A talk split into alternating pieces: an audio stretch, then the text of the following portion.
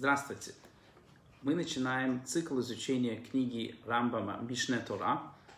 Один, одна глава в день. Э, мы надеемся с Божьей помощью закончить цикл изучения за три года. Начинаем с первой книги Рамбама, книга знаний, первые законы, фундаментальные законы Тору, глава первая. Включает в себя 10 заповедей, 6 повелевающих заповедей и 4 заповеди запрещающие. И вот их перечисление. Знать, что существует Бог. Не допускать мысли, что существует божество, кроме Всевышнего. Признавать Его единство. Любить Его, бояться Его, освящать имя Его, не приводить к поношению имени Его, не уничтожать предметы, на которых наречено имя великое, слушаться пророков, говорящих именем Его, не испытывать Его, и объяснение этих заповедей будет в следующих главах. Первое – Аллаха. Основа основ и столб всех наук. Основа Торы, основа всей, всей религии, основа иудаизма заключается в том, чтобы знать, что существует некто первый сущий, и он наделяет существованием все существующие. Мы знаем, мы не только верим, что существует Всевышний, что существует Бог, что существует существо, которое дает жизненность, которая дает существование всему остальному. И все существующее на небе и на земле и между ними обязано своим существованием только непреложенной действительностью. Его существование. Все, что существует в мире, именно то, только из-за него. Все, что у нас есть вокруг нас, и мы сами, мы существуем именно из-за Всевышнего. Если представить, что его не существует, ничто другое не может существовать. И впоследствии, если мы представим себе на одну минуту, что как будто бы Всевышнего нету, то, конечно же, никто другой, ни, ничто другое не может существовать без него. А если представить, что все существующее, кроме него, исчезнет, он один останется существовать, не исчезнет с исчезновением всего, так как все нуждаются в нем, а он благословенный не нуждается ни в творении в целом, ни в каждом из творений в отдельности. Всевышний, являясь Всевышним и Создателем и Творцом, не нуждается во всех, не нуждается в своих творениях, и поэтому, если все исчезнут, он продолжает существовать. Второй закон. Поэтому его сущность не похожа на сущность ни одного из творений. Поэтому Всевышний он отличается от всех его творений. Об этом говорит пророк. Его существование, его сущность заключается в том, что он истина. Истинная сущность. Как говорит нам пророк Ирмияу, Господь Бог истинная сущность. Только его существование, неприложенная истина. И ничто другое не обладает непреложным существованием, сопоставимым с его существованием. Всевышний, его существование, она истинна из-за того, что она вечна. Она есть, и она никуда не уходит. Из-за этого говорят пророки, что его существование является настоящей истиной, в отличие от нашего существования. О том же сказано в Торе, нет другого, кроме него. То есть, ничто не существует столь же непреложно, как он. Ничто не может существовать, ничего нет жизненности, как у Всевышнего. Третье. Этот никто не приложенный сущий. Кто же этот э, существо, кто же этот творец, о котором мы говорим? Бог мира, Господин всей земли. Это и есть Всевышний. И Он вращает небесную сферу силой, которой нет конца, и края силы непрерывной, так как небесная сфера находится в постоянном круговом движении. А это невозможно без движителя. И Он благословенный вращает его не рукой или чем-то либо телесным. Когда мы говорим про Всевышнего, Он творец мира. И как говорят объясняет дальше Рамбам, что мир существует как движущая сфера, как, как круг, который верещится и движет и создает все.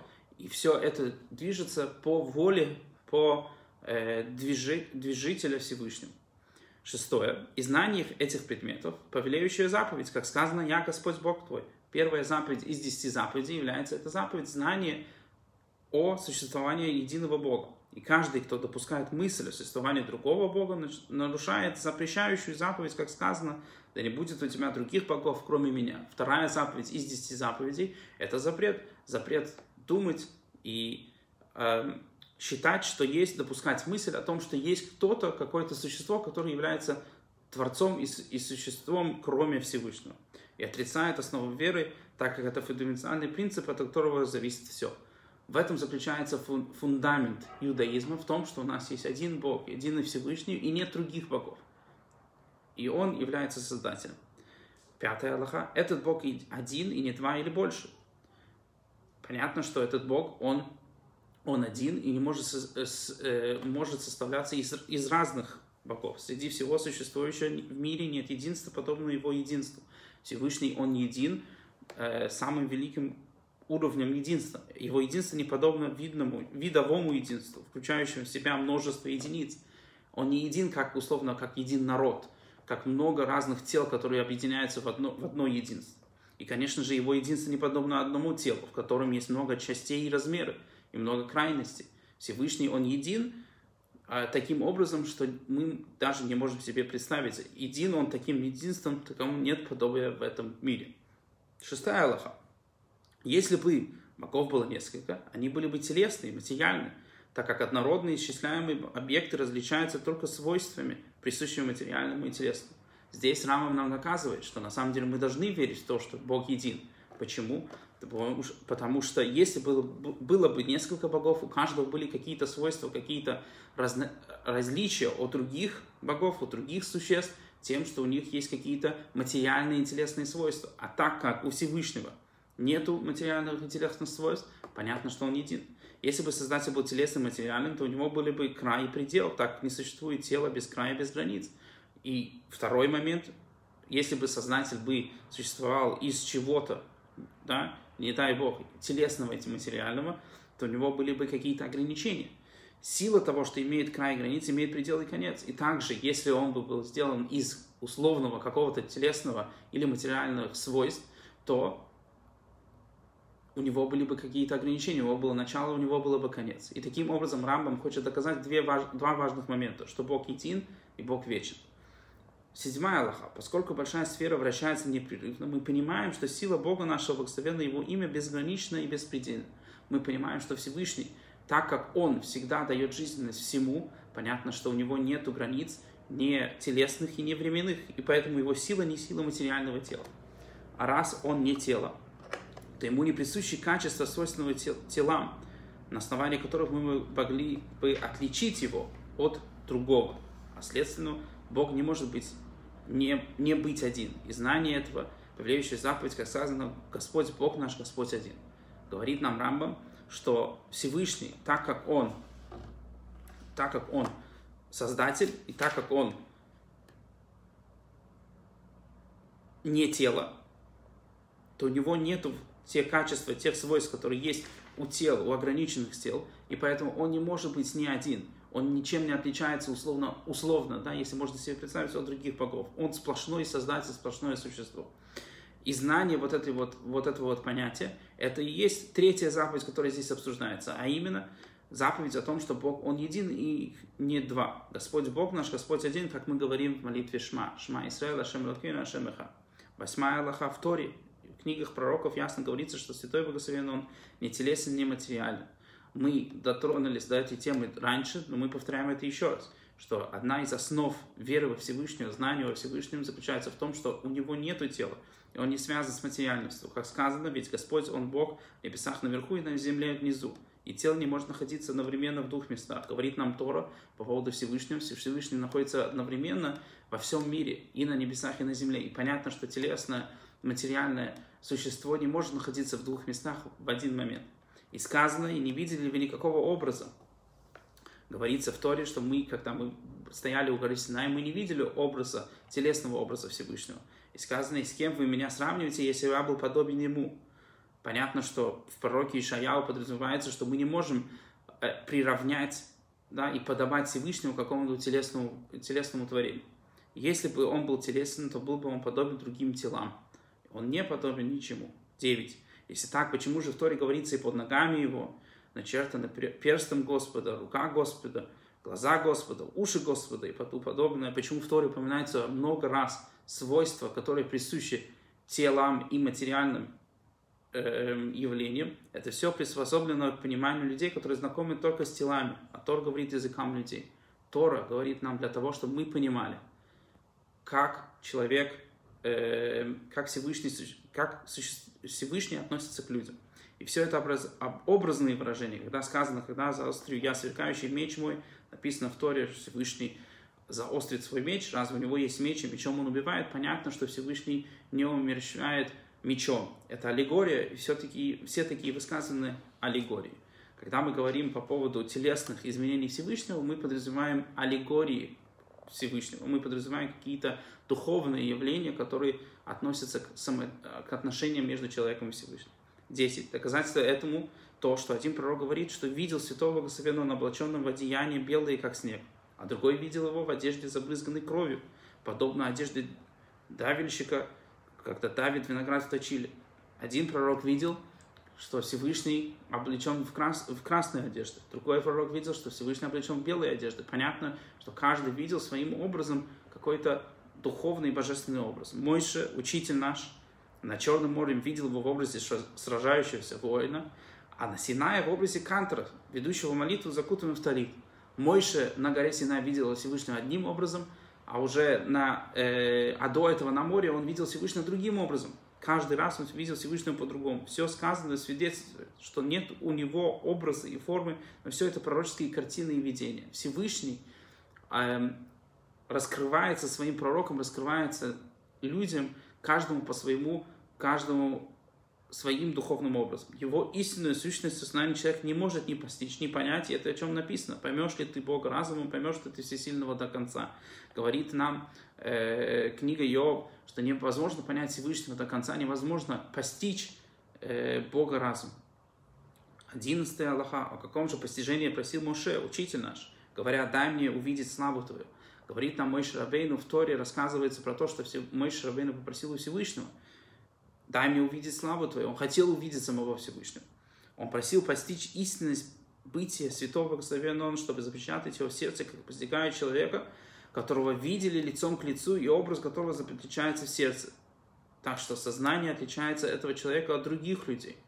Мой Шарабейну хотел осознать Всевышнего, постичь Всевышнего таким образом, что он может отличить условно образ Всевышнего от других образов, у которого, которые есть у него, у него в разуме. Он хотел постичь Всевышнего полноценным образом. Так Мойша, учитель наш, хотел выделить в своем сердце бытие Святого Благословенного Он и среди прочих сущностей, чтобы познать истинное бытие Его таковым, какое оно есть. Мойша Рабейну хотел постичь полностью Всевышнего. И ответил ему Благословенный, что сознание шизового человека, в котором соединены душа и тело, не в силах постичь его, во всей полноте. Всевышний не может э, раскрыться человеку на таком уровне, живому телесному человеку, что он может постичь Всевышнего, как мы понимаем и видим других людей вокруг нас. 12 Аллаха, и повидал ему благословенный то, чего не знал ни один человек до него, и не будет знать ни один после него. Умейш Рабейну увидел что-то, что познал что-то, что ни человек, никто до него и никто после него не, об этом не знает. Постигло Мойша из истинности его бытия то, что позволило ему видеть в своем сознании Святого Благословенного из прочих сущностей, как среди прочих людей выделен в сознании человек, которого увидел со спины и рассмотрели всю его фигуру и одеяние. Подобно аллегория того, что увидел Мойшабейну, что осознал Мойшабейну, можно при, привести, что человек, который смотрит на другого человека со спины, он видит всю его фигуру, он видит его спину, может быть, даже в будущем сможет его узнать, но он не увидел его лица, он не осознал его полную истину. И на это указание Писания словами «увидишь меня сзади, а лица моего никто не увидит». Человек не, не в состоянии увидеть лицо Всевышнего, но Мой Шрабейну смог увидеть спину Всевышнего. И после того, как нам стало ясно, что Всевышний не телесен, не материален, пусть станет ясно, что к нему не относятся никакие состояния, которые могут перетерпевать материальные сущности. После того, как мы объяснили, что Всевышний, он, у него нет ограничений, и также он не телесен, он не ограничен теми ограничениями тела и материального, которые есть у людей, понятно, что он также не испытывает все, все материальные состояния, которые испытывает человек. К нему не относятся такие, такие понятия, как соединение, разделение, место и размер, подъем и спуск, право и лево, спереди и сзади, сидение и стояние. Вот эти вот все понятия, которые есть у человека, которые могут существовать в нашем мире, у Всевышнего их нету. Он не пребывает во времени, у него нет ни начала, ни конца, ни возраста. Всевышний не ограничен ограничениями временными. Он не изменяется, потому что никто не может заставить его измениться сам по себе.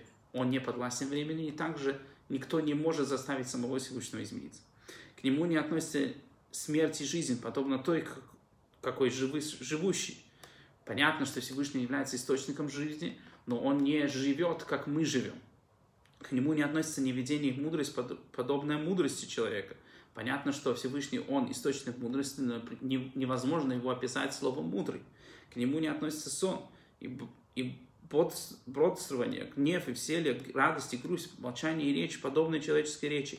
Невозможно описать человека, э, Всевышнего этими, этими качествами, вот эти вот эмоциями. Как говорили мудрецы, нет наверху сидения, ни стояния, ни затылка, ни вращения. Другими словами, мудрецы хотят нам указать на то, что наверху нету понятий э, ограничений телесных и материальных, которые есть у нас. 15. Если так, подобные выражения, встречающиеся в Торе у пророков, и насказания и аллегории. Все, что мы э, видим, что условно в Торе Всевышний испытывает какие-то эмоции, испытывает какие-то понятия, которые присущи материальным и телесным явлениям, понятно, что это все аллегории для Всевышнего. Например, сидящий в небесах возвеселится, гневили меня своими нелепостями, как радовался Всевышний и тому подобное. Все это для нас. Обо всем этом мудрецы сказали, Тора говорит языком людей, для того, чтобы нам было понятно, какое отношение Всевышнего к нам. Кроме того, в одном месте сказано, меня ли вы гневите, пророк Имеял говорит, что, конечно же, мы не можем разгневить Всевышнего, и в другом я, Господь, не изменился. И, э, конечно же, из-за наших поступков Всевышний не меняется. А если бы он никогда не пребывал бы в гневе и иногда в радости, то изменился бы, как и человек, который иногда радуется и иногда гневится, то значит, что он меняется, у него происходит что-то в душе. У Всевышнего изменения невозможно.